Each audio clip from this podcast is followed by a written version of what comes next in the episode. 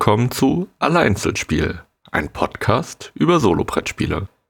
Heute nur mit Peter. Wir sind ja gerade in der Winterpause und damit ihr nicht so lange auf die nächste reguläre Folge, die dann wohl in zwei Wochen erscheint, warten müsst, hatte ich mir überlegt, nehme ich ein kurzes Alleinzelspiel für euch auf. Ja, äh, gehen wir direkt rüber zu eins im Sinn. Ja, Peter, hast du heute irgendwas im Sinn? Oh, ja, ja, habe ich. Und zwar Race for the Galaxy. Race for the Galaxy ist schon relativ lange in meiner Sammlung. Ich hatte sehr lange drauf gewartet, bis ich endlich die erste Erweiterung hatte. Da gab es ja das Bundle mit den ersten drei Erweiterungen, die ich glaube letztes Jahr rauskamen. Und da war ein Solo-Modus drin. Und der dafür, ich glaube, der war damals 2008 erschienen oder sowas und war dafür, ich sag mal, revolutionär für die Zeit, in der er äh, entstanden ist. Aber was ich in letzter Zeit immer wieder gemerkt habe, ist, dass mir Solo-Modi mit einem Bot häufig nicht so gefallen oder nicht mehr so gut. Ich, mir ist es nicht so wichtig, dass das Zwei-Personen-Spiel oder Mehr-Personen-Spiel so eindeutig imitiert wird. Ich finde dann interessanter, wenn es nochmal ein bisschen schlanker ist und ich mehr mit meinen Zügen beschäftigt bin. Also da gibt es kleine Ausnahmen wie jetzt von Fantastic Factories, über was wir letztens gesprochen haben. Das ist halt so ein Wurf und es wird direkt entschieden, das ist okay. Aber ich will über Race for the Galaxy reden und warum das jetzt nochmal für mich in den Sinn kam, ist die Solo-Kampagne von Epio, der auch die Solo-Kampagne für Jump Drive gemacht hatte. Die hatte ich mir schon ewig als Lesezeichen gespeichert und bin es aber nie angegangen, habe das mal getestet. Dann hatte ich aber bei uns auf dem Discord gesehen, dass Nomen Nest Nemo und Spielefamilie das gespielt haben und dann habe ich gedacht, ich muss das jetzt auch mal über die Feiertage testen. Gut, Race for the Galaxy ist von Tom Lehmann, äh, illustriert von Martin Hoffmann und Klaus Stephan. Die Grafiken erinnern sehr an so 90er Jahre ähm, Science-Fiction-Spiele. Ich habe damals Descent gespielt. Dabei wurde mir immer extrem übel wegen dieser Motion Sickness, aber daran erinnert mich das sehr grafisch. Das ist 2007 erschienen bei Rio Grande Games im Deutschen. Erst bei Abacus und später bei Pegasus. Und die Solo-Kampagne stammt von Epio, also ich glaube Eric Kaminski ist sein echter Name. Race for the Galaxy finde ich interessant, das ist nämlich aus meiner Sicht der beste Tableau-Engine-Builder, den es gibt. Äh, und wurde seit 2007 aus meiner Sicht nie übertroffen, hm, wobei Jump Drive nahe dran kommt und einen anderen Charme hat, aber Race for the Galaxy hat noch mal, ist schon nochmal ein Tick komplexer und ich finde, das ist so eine Komplexität, die für mich prinzipiell so einen Sweet Spot bildet. Die Kampagne von Epio funktioniert bisher, also in ihrer derzeitigen Fassung, nicht mit den Erweiterungen, sondern man braucht nur das Grundspiel. Das heißt, falls ihr zu Hause vielleicht Race for the Galaxy das Grundspiel habt und die Erweiterung die ganze nicht holen wolltet, weil ihr nicht wusstet, ob das jetzt wirklich dann auf den Tisch kommt. Und äh, Race for the Galaxy ist so ein bisschen aufwendig, anderen beizubringen, wegen den ganzen Symbolen. Und deswegen liegt es vielleicht so im Schrank und man hört immer, dass es so ein gutes Spiel ist. Da hilft jetzt die Epio-Kampagne, weil man da nur das Grundspiel braucht. Es gibt ähnlich wie bei Jump Drive so fünf Kampagnen und die haben hier vier verschiedene Ziele. Dabei ist es ein bisschen anders und zwar darf man zwischendurch auch mal eine Partie verlieren, aber dabei braucht man eine Mindestpunktzahl. Also als ich es jetzt gespielt habe, habe ich auch einmal diese Mindestpunktzahl nicht erreicht und habe jetzt nicht die Kampagne neu gestartet. Könnt ihr natürlich entscheiden, äh, ob euch das Spaß macht oder nicht. Für mich war das okay, dann einfach weiterzuspielen. Und die Kampagnen sind so gestaltet, dass die ersten einem so ein bisschen das Spiel beibringen. Das heißt, da soll man Ziele erreichen, wo ich sagen würde, auch aus einem Mehrpersonenspiel, das ist gut, das gebe ich Leuten als Tipp mit, ey, mach doch mal das. Also versuch mal eine irgendwie vier Produktionswelten zu kombinieren mit einer Verbrauchenstrategie oder sowas. Und das sagt einem dann das. Während die letzten Kampagnen einen eher einschränken und äh, einen, einem verbieten, das zu machen, was eigentlich gut ist. Und zwar dann sagen die, es dürfen nur neun Karten in der Auslage sein. Und bei Race for the Galaxy ist in der Regel äh, es häufig sinnvoll, bei jeder Möglichkeit eine Karte auszuspielen. Das ist ganz gut, weil einem wird erst das Spiel gut beigebracht und später wird man herausgefordert. Die Mission finde ich auch sehr kreativ. Also das mit den Produktionswelten, das ist ja super vorhersehbar, wenn ihr das Spiel kennt. Aber es gibt auch sowas wie am Ende des Spiels muss man vier grüne Karten auf der Hand haben. Das ist total absurd, weil normalerweise in, einem anderen, in einer anderen Partie geht es nie darum, welche Karte man am Ende drauf hat. Ich fand das aber sehr schön, weil Race for the Galaxy ist auch ein sehr gutes Handmanagement-Spiel, wo ich versuche, bestimmte Karten auf der Hand zu behalten und aber auch mit Karten bezahlen muss. Und das ist, finde ich, ein sehr forderndes Handmanagement. Und diese Mission treibt das nochmal auf die Höhe, weil ich die ganze Partie über diese Karten sammeln muss, die mir immer mehr meine Hand zumüllen. Fand ich sehr spannend. Genau. Ansonsten vom Ablauf her ist es so, man spielt einfach über zwölf Runden und in jeder Runde wählt man zwei unterschiedliche Phasen. Eine als Hauptaktion und eine als Nebenaktion. Bei der Hauptaktion kriegt man dann noch den Bonus, wie wenn man im Mehrpersonenspiel selbst die Phase wählen würde und bei der anderen eben nicht. Da vielleicht so als Tipp, da muss man irgendwie ordentlich mitzählen, dass man zwölf Runden hat. Da wird halt empfohlen, irgendwelche Tokens zu benutzen. Aber äh, wenn ich die Aktionskarten von zwei Personen, von zwei SpielerInnen nehme, sind da genau elf übrig, wenn man die Karten so auslegt, wie das bei dem Solo-Modus gemacht wird. Das heißt, äh, ich habe einfach die, die Phasenkarten dafür benutzt, als Komponente, die eben bei dem Spiel schon mit dabei ist. Und zwar in der ersten Runde drehe ich einfach keine Karte um und danach eben diese elf Karten und dann weiß ich, wann die Partie zu Ende ist.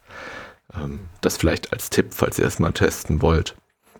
Was natürlich schade ist bei diesem, bei diesem Modus ist, dadurch, dass man zwei verschiedene Phasen wählen darf, äh, gibt es nicht äh, eigentlich meinen liebsten Aspekt aus der Zwei-Personen-Version, dass man eine Phase doppelt auswählen kann. Dass man zum Beispiel zweimal eine Entwicklung ausspielt. Im Zwei-Personen-Spiel ist das immer ein sehr, sehr guter Zug, weil ist, weil man dafür braucht man eine gute Hand, um zwei Entwicklungen auszuspielen. Und damit kann man den, die, die Person, mit der man spielt, eben auch überraschen. Ja, das ist hier, das fehlt mir hier so ein bisschen, aber das ist mein Hauptwermutstropfen.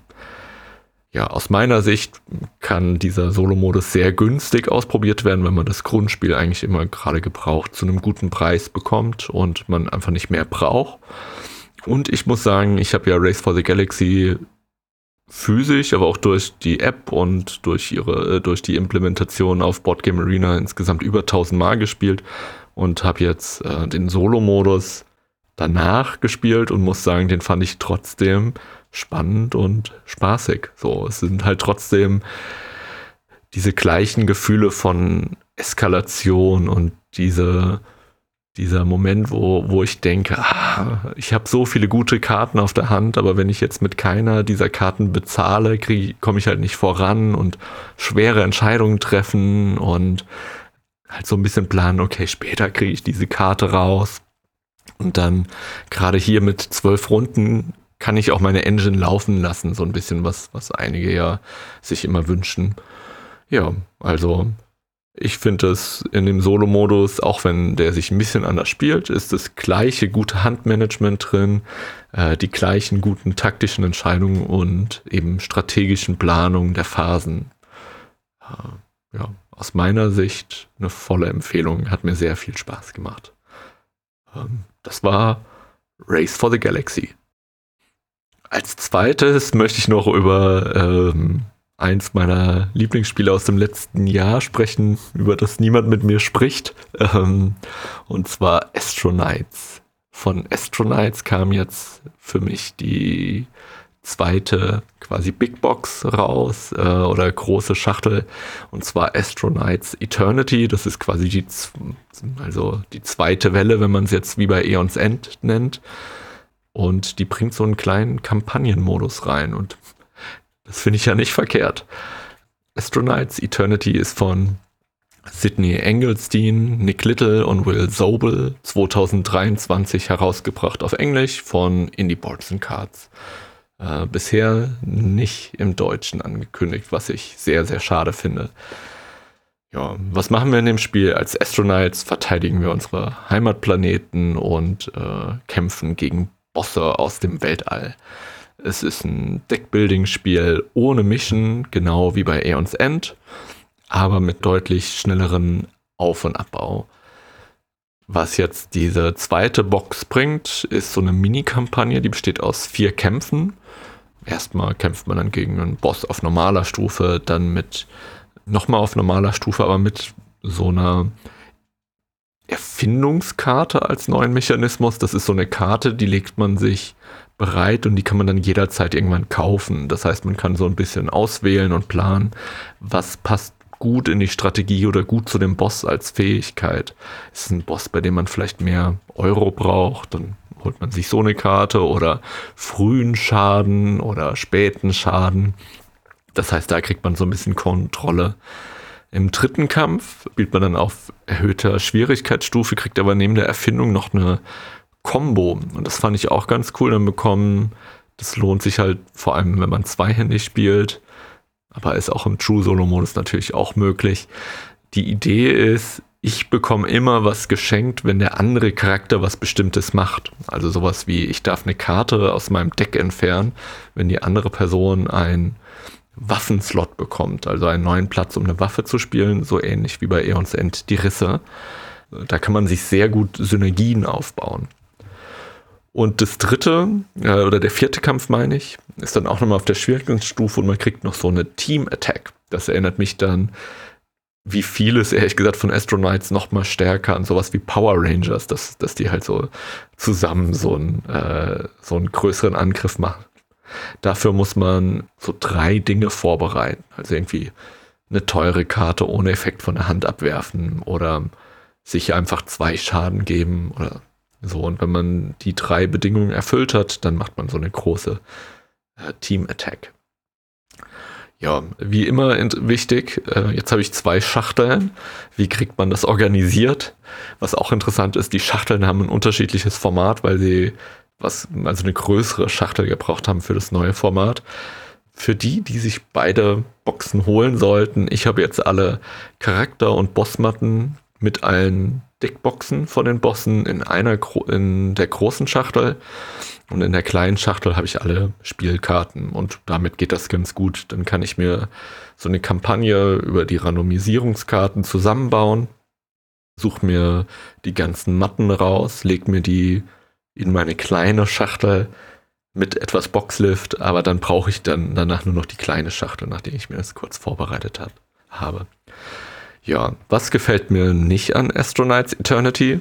Einmal die Verfügbarkeit, man kommt leider nicht so gut dran. Damit kommt auch zugleich mein zweiter Kritikpunkt und zwar irgendwie spielt das niemand äh, und ich kann mit niemandem drüber reden. Das ist schade.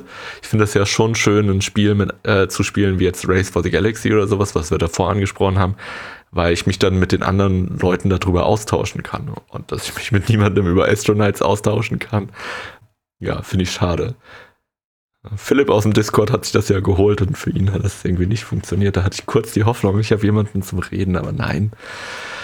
Ja, mir gefällt auch nicht so gut, dass die neue Schachtel ein anderes Format hat. Dann gefällt mir nicht der ich muss sagen, in dem neuen, in der neuen Schachtel sind, glaube ich, sechs neue Bosse. Und der zweite Boss ist so ein bisschen quatschig, weil der hat auf jeden Fall auch einen sehr aufwendigen Aufbau. Und dann ähm, ist einer dieser größten Vorteile von Astronauts ausgehebelt. Ja, was mir auch nicht gefällt, also es gibt für diese Mini-Kampagne gibt so Story und die fand ich hier nochmal so ein bisschen banal. Die habe ich mir dann irgendwann nicht mit durchgelesen ist jetzt auch nicht verkehrt. Also ist so ein Heft halt mit, was werden das sein, zehn Seiten. Ich habe aber dann irgendwann aufgehört, das durchzulesen. Das war dieses typische Problem, was ich auch bei Tales from the Red Dragon Inn hatte, dass ich das Gefühl habe, jeder Charakter soll mal was sagen und die sollen, ja, es, ist, es wirkt dann halt so, so gewollt, diese Story. Noch ein Kritikpunkt ist, ähm, sie kamen auf die Idee, dass sie Deluxe-Bretter, äh, also Player-Boards machen für die, für die Astronauts.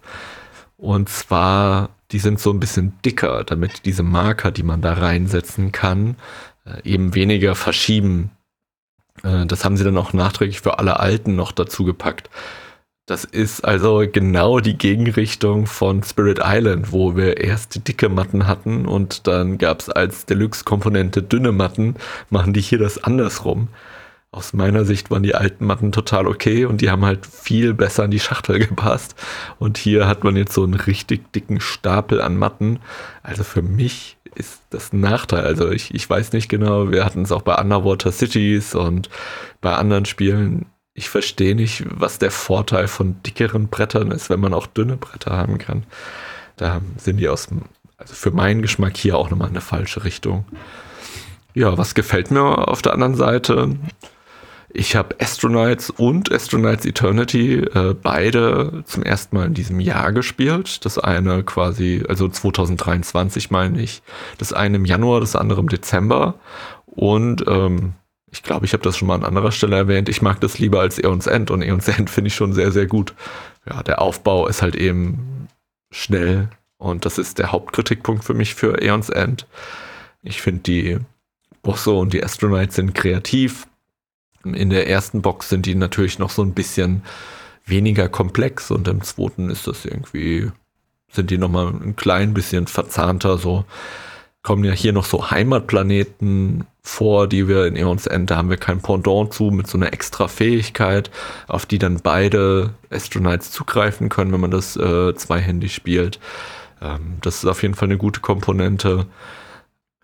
Dass wir das Deck nicht mischen, wird hier gerade in dieser neuen Box sehr gut ausgenutzt mit äh, verschiedenen Effektkarten, und zwar einmal den Afterburn-Karten, da können wir einen Effekt triggern, während die Karte im Ablagestapel liegt. Und das finde ich super cool, weil die müssen dann am Anfang vom Deck sein, wenn wir gerade das Deck umdrehen. Aber dafür müssen wir auch so ein bisschen was tun, weil der Anfang manchmal so ein bisschen wandert. Auf der anderen Seite ist das auf einmal eine Strategie für ein dickes Deck. Normalerweise will ich immer dünne Decks haben, dass meine stärksten Karten so schnell wie möglich kommen. Aber es ist halt auch cool, irgendwie vielleicht so fünf Effekte zu haben, die in meinem Ablagestapel äh, liegen und jede Runde getriggert werden, solange ich mein Deck nicht neu mischen muss oder halt neu umdrehen muss jetzt bei, bei Astronauts. Das fand ich sehr cool. Das zweite, die zweite Kartenidee, die sie umgesetzt haben, sind Bolsterkarten, also so Unterstützungskarten. Und zwar gibt es immer mal so Effekte, die sagen, äh, mach jetzt zwei Schaden und falls ein Verbündeter oder eine Verbündete eine Karte abwerft, dann darfst du noch zwei Schaden mehr machen. Und jetzt haben sie Karten, bei denen die Person, die die Karte abwirft, noch einen Bonus bekommt. Sowas wie, wenn du diese Karte abwirfst für jemanden, ziehe zwei Karten oder sowas. Das ist ziemlich cool, weil das halt nochmal halt diese, diese Teamarbeit weiter unterstützt, falls man es jetzt auch Multiplayer spielt, aber ist natürlich auch ein cooler Effekt, falls man es zweihändig spielt. Äh, das Ganze geht auch True Solo, dann dann ist halt, ist man immer sein eigener Verbündeter. Das, das heißt, dann darf man selbst die Karte abwerfen. Das geht, aber es fühlt sich halt nicht so synergetisch an. Aber ja, ich finde, das Spiel spielt sich gut, True Solo und zweihändig. Ich muss sagen, ich spiele das lieber zweihändig, auch wenn ich andere Spiele lieber True Solo spiele. Aber für die, die sagen, ja, es muss True Solo sein, finde ich, geht das hier gut. Da hat man zwar nur drei Züge pro Runde, während der Boss immer zwei hat. Aber das gleicht sich aus mit den vier Zügen aus dem Zwei-Personen-Spiel, weil ich war ja nach einer Runde dreimal dran und mein Deck ist nach einer Runde schon besser. Und gerade bei Aeons End kennt ihr ja sicherlich das Gefühl, dass das am Ende ordentlich eskaliert. Und hier habt ihr schon nach zwei Drittel der Runden die Eskalationsstufe, die ihr sonst in einem Zwei-Personen-Partie äh, erreicht, wenn ihr es True Solo spielt. Und ich finde, das funktioniert hier eigentlich ganz gut. Ja, ähm, die zweite Box insgesamt ist die Weiterentwicklung, die ich mir irgendwie erhofft habe. So ein bisschen verzahnter, ein bisschen schwieriger, aber halt, ja, dazu coole, diverse Charaktere, ein cooles Setting mit diesen im Weltall kämpfen, so ein bisschen, so ein bisschen, ja, äh, Power Rangers mäßig auf irgendwie mit irgendwie ganz nett. Ja. Und was mir auch noch gut gefällt ist, der Boss hat ja so ein Deck. Das ist quasi ja, kein Deckbilder in dem Sinne oder eine leichte Deck-Dekonstruktion, weil der startet mit Karten und wenn er die einmal durch hat, dann werden die gemischt und dann kommen die wieder und manche Karten werden halt zum Beispiel auf Stufe 2 dann entfernt. Das ist also so ein bisschen wie bei Marvel äh, Champions, wie ihr das kennt. Aber hier hat man dann noch so Timing-Entscheidungen. Und zwar, wenn der Minions hat, also Schergenen äh, ausliegen hat, dann will ich die ganz schnell noch besiegen, bevor das Deck wieder gemischt wird. Weil sonst kommt der Sonst sind ja weniger Karten nochmal im Deck drin und er kommt schneller durch die Stufe, weil immer wenn er das Deck durch hat, levelt er quasi auf und wird schwerer. Ja, das war Astronauts Eternity. Kauft das, damit ihr mit mir darüber reden könnt. Ich finde das sehr gut. Ich finde es sehr schade, dass es so wenig äh, ja, äh, Aufmerksamkeit in Deutschland bekommt und dass es auch erstmal wohl nicht im Deutschen kommt, weil für mich ist das ähm, die perfekte Weiterentwicklung von Eons End. Ja, das waren meine zwei Spiele im Sinn. Ich hatte noch eine Idee und zwar, was schon öfter gewünscht wurde. Wir haben ja Feedback eingeholt und da gab es Themenvorschläge. Und ein Themenvorschlag, der sich auch im letzten Jahr schon abgezeichnet hatte, war der Wunsch, dass wir einfach mal über unsere Sammlung reden, dass, welche Spiele wir überhaupt in unserer Sammlung haben. Da haben da nicht Solo Manola und Johannes quasi schon mal so eine Folge drüber gemacht oder habe hab ich mir das falsch gemerkt? Und ich dachte, äh, ich gehe da mal so ein bisschen drauf ein. Das heißt, das wird so ein bisschen Name-Dropping, aber einfach nur als kleine Übersicht. Ich hatte mir was anderes gedacht und zwar habe ich mir rausgeschrieben, was die ältesten 20 Spiele in meiner Sammlung sind, weil wer mich kennt, weiß, dass die neueren Spiele sowieso so ein bisschen durchfluktuieren. Und es ist ja da vielleicht interessant, welche Spiele haben denn jetzt Jahre bei mir überstanden? Dabei habe ich auf Boardgame Geek nachgeguckt und habe geguckt, welche am längsten in meiner Sammlung sind. Da sind ein paar Titel dabei, die da nicht ganz so abgebildet werden, wie das eigentlich gewollt ist, dass die jetzt lange in meiner Sammlung sind. Und zwar, die erscheinen ja bei Boardgame Geek in meiner Sammlung, wenn ich die zum Beispiel auf die Wunschliste setze. Das heißt, manche Spiele davon habe ich vielleicht ganz früh auf die Wunschliste gesetzt und dann erst später gekauft. Oder ich sehe da jetzt auch schon direkt zwei Titel, die habe ich besessen und verkauft und dann wieder gekauft. Aber es sind trotzdem ja Spiele, die mich seit den frühesten Tagen begleiten. Ich habe leider nicht mehr die Daten, wann ich die wirklich dann als äh, im Besitz als zum letzten Mal markiert habe. Ja, ich gehe mal ähm, von 20, Platz 20 auf Platz 1 runter und Platz 1 ist dann das älteste Spiel in meiner Sammlung. Manche davon sind keine Solospiele, über die rede ich wahrscheinlich noch mal ein bisschen kürzer als die anderen, aber insgesamt einfach nur als Überblick, welche Spiele bei mir lange halten. Auf Platz 20 ist das Flügelschlag ich spiele das gerade nochmal auf Boardgame Arena im Rahmen der, des Zehnkampfs vom Ablagestapel. Ich finde das nach wie vor gut. Jetzt wurde ja auch noch äh, Wormspan, wie heißt das? Drachen? Nee, heißt es Drachenschlag? Ich habe vergessen, wie die, wie die deutsche Übersetzung ist von Wormspan, wie das da heißen wird. Nach wie vor sehr gut, für mich sehr unterhaltsam, zeige ich gerne neuen Leuten, die keine Brettspiele kennen oder keine modernen. Ähm, ist für mich schon ein Klassiker. Platz 19 ist Paper Tales. Darüber haben wir schon mal eine Folge gemacht. Super Spiel, super Solo-Modus, super Erweiterung. Der Grund, warum der halbe Discord Französisch lernt, weil es die äh, Erweiterung inzwischen fast nur noch auf Französisch gibt. Platz 18 ist Wettlauf nach Eldorado von äh, Rainer Knizia. Das habe ich in der äh, holländischen Version mit, der, äh, mit dem Artwork von Vincent Dutré. Das kommt, glaube ich, auf, auch im Deutschen in der Version noch oder ist schon rausgekommen. Habe ich nicht mehr ganz verfolgt, weil ich es ja habe. Aber weil diese Karten halt schöner waren, habe ich mir damals die holländische Version geholt. Der Wissenschaftler ist dann der Wettenschorper und äh, der Allround-Typ ist das Manusier für, für alles. Der, ja, auf jeden Fall, ich mag das ganz gern, wenn das äh, auf Holländisch ist. Ich finde am ehesten ist es vergleichbar mit Clank, Klong, was ja viele kennen. Und ich finde, Wettlauf nach Eldorado ist einfach nochmal noch mal einen Tick besser auf den Punkt gebracht. Also, ja, Knizia kann einiges. Platz 17 ist ein Solospiel, ein reines, und zwar Sprolopolis. Das kennen auch viele, deswegen muss ich nicht drüber äh, genau drauf eingehen. Platz 16 ist Race for the Galaxy, da habe ich vorhin drüber gesprochen. Platz 15 ist mein liebstes Social Deduction Spiel und ich habe nur eins und zwar A Fake Artist Goes to New York von Oink Spiele, wo wir äh, zu fünf vielleicht an einem Bild malen und alle und vier wissen, wir malen eine Katze und die fünfte Person weiß nur, wir malen irgendein Tier. Und alle müssen irgendwie mit einem kleinen Strich zeigen, dass sie Ahnung haben, was wir da malen. Ohne dass der Fake Artist wirklich weiß, was wir malen. Und der Fake Artist muss irgendwelche äh, Striche zeichnen, dass er nicht auffliegt. Platz 14 ist zwischen zwei Schlössern. Da sind wir wieder für, bei einem Spiel für große Runden. Äh, das mag ich auch gerne. Für große Runden von vier bis neun Leuten geht das, glaube ich, mit der Erweiterung.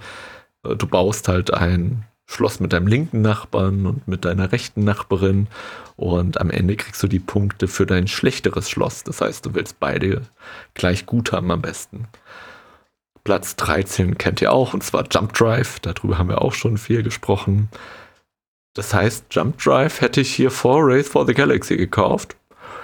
Das kann sein. Ich glaube, ich hatte zuerst San Juan und wollte Race for the Galaxy und es hieß mal, Race for the Galaxy ist so schwer zu lernen. Habe ich, hab ich zu viel auf Boardgame Geek gelesen, das ist Quatsch. Also natürlich muss man sich kurz einarbeiten, wie in viele Spiele, aber das ist total okay zu lernen und ab, ab der fünften Partie oder sowas äh, flutscht das ziemlich gut. Platz 12 ist eins meiner allerliebsten Zwei-Personen-Spiele, Star Realms einer meiner liebsten Deckbilder und den könnt ihr für 7 Euro zum Teil neu kaufen. Also Star Rams ist mega gut. Äh, Platz 11 ist Claim von Scott Olms, ein Zwei-Personen-Stichspiel. Auf Platz 10 ist Fuchs im Wald in der englischen Version, ein Zwei-Personen-Stichspiel. Da, da merke ich, da habe ich so gewisse Muster dass ich in bestimmten Phasen, die kommen wahrscheinlich aus dem gleichen Einkauf, wenn ich so denke, zwischen zwei Schlössern und eine Fake Artist Goes to New York, da wollte ich wohl was für große Runden kaufen. Und bei Claim und Fuchs im Wald hatte ich wohl äh, Interesse an zwei Personen Stichspielen.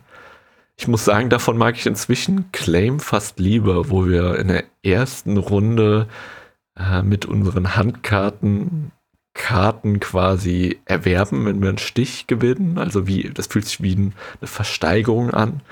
Und in der zweiten Runde haben wir dann die Karten, die wir davor ersteigert oder gewonnen haben. Mit denen versuchen wir dann so Mehrheitenkämpfe zu gewinnen. Fuchs im Wald hingegen ist ja ein Zwei-Personen-Stichspiel, wo ich entweder sehr bescheiden sein will und nur wenig Stiche gewinnen will, oder ich will ordentlich Stiche gewinnen. Aber dass mein Gegenüber trotzdem so, ich glaube, das Gegenüber, die andere Person braucht mindestens vier Stiche. Ja, äh, sind beide sehr gut. Platz 9 ist, glaube ich, das Spiel, was in meiner Statistik mit äh, Preis pro Partie äh, am besten steht, und zwar Lost Cities von Rainer Knizia. Das ist auch eins meiner liebsten äh, Kartenspiele. Halt so einfach Karten ablegen ja, halt so gutes Handmanagement. Ja, darüber habe ich, glaube ich, auch nochmal gesprochen, als wir über Five Towers gesprochen haben, was mir dieses Jahr auch sehr gut gefällt. Nicht ohne Grund ein Klassiker Lost Cities von Rainer Knizia. Eine ähnliche Kerbe haut auch Arboretum. Auch ein extrem gutes Handmanagement-Spiel, wo ich keine Karte ablegen will, weil ich sie meinem Gegenüber an, anbiete. Das heißt, auch da habe ich, glaube ich, so ein Muster, hat mir dann das eine Spiel gut gefallen und ich habe geguckt, welche anderen Spiele äh, gibt es, die, die so ähnlich sind. Als nächstes kommt Spirit Island.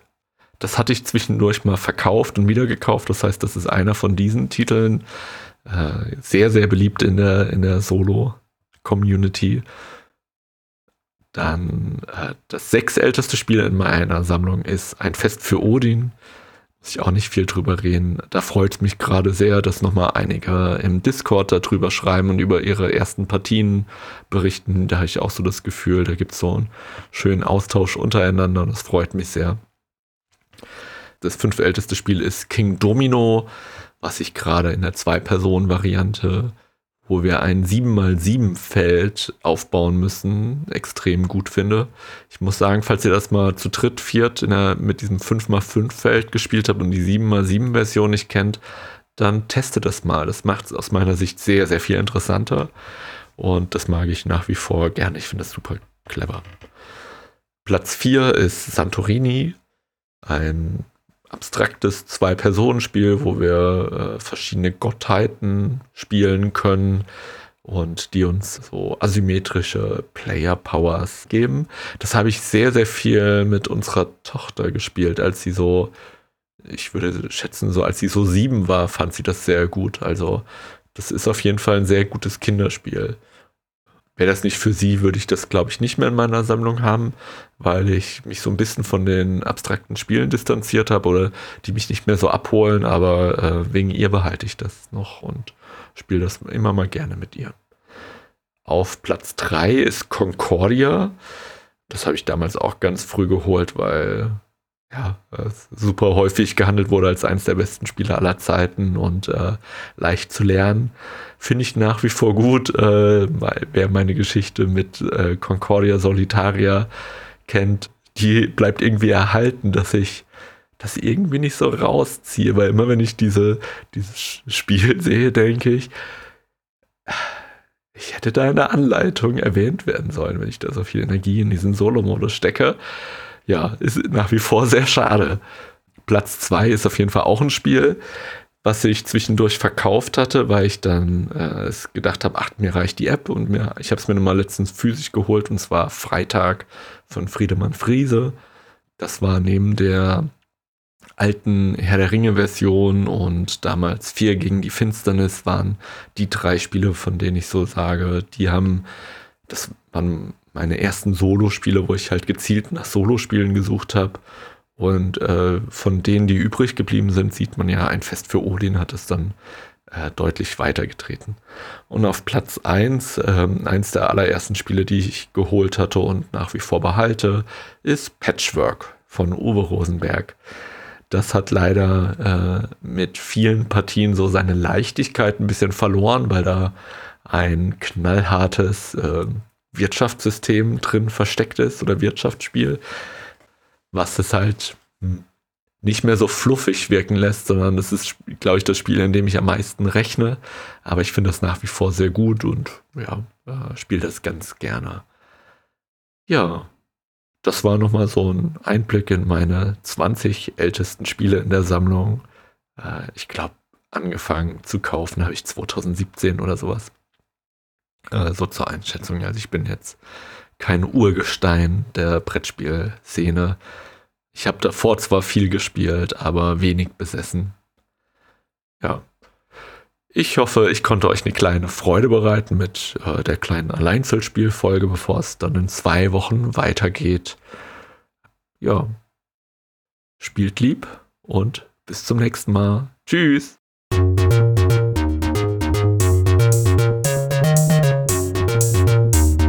Das war Einzelspiel, ein Podcast über Solobrettspiele. Mit Christian Marx und Peter Schmäler. Geschnitten und gemischt von Christian. Unsere Musik ist von Treipor. Vielen Dank dafür. Mehr von Treipor findet ihr auf treipor.bandcamp.com.